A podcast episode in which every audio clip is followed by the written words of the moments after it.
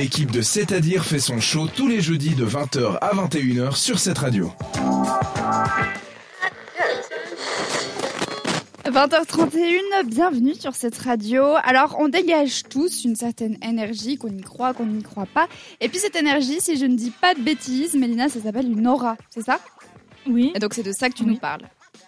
Donc, euh, une atmosphère immatérielle qui enveloppe euh, certains êtres d'un contour coloré et un halo de lumière qui rayonne autour d'eux euh, du corps et de la tête.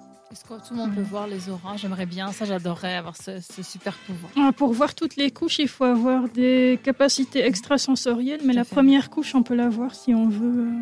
Donc là, tu es en train de Oui. me dire qu'on a toutes autour de la table des couches de couleurs autour de nous. Oui. C'est impressionnant. Mm. Jade, elle est rose, elle a, elle a un petit lover rose. ça doit être ça. Donc, euh, il y a un petit exercice, si on peut voir les auras, on peut tendre le bras devant un mur blanc. Et puis, il faut bien être détendu. Il faut mettre la paume de la main vers, euh, vers le... Oui, en haut. Avec Ah, vers les- le ciel, Avec les, doigts si marche.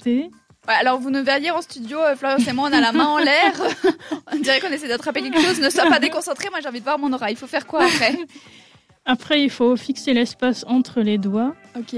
en laissant les yeux se détendre. Et puis, progressivement, un contour flou euh, apparaîtra. Bon, notre plafond il n'est pas très blanc, donc ça marche pas trop, mais essayez Oui. chez vous. Et puis, euh, suivant la couleur, qu'est-ce que ça veut dire?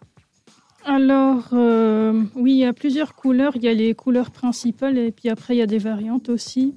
Donc, les couleurs principales, le rouge pour la corporalité, l'orange pour la créativité, le jaune pour la réflexion, vert, générosité.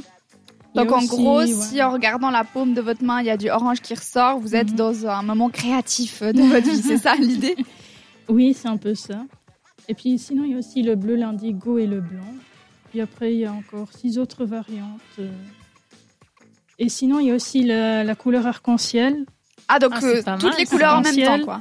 Il y a que les couleurs principales, en fait, les sept couleurs principales. Et ça, ça veut dire quoi Qu'il se passe plein de choses dans notre tête? Non, qu'on est très sain, Ah. que oui, que tout est réparti de manière égale.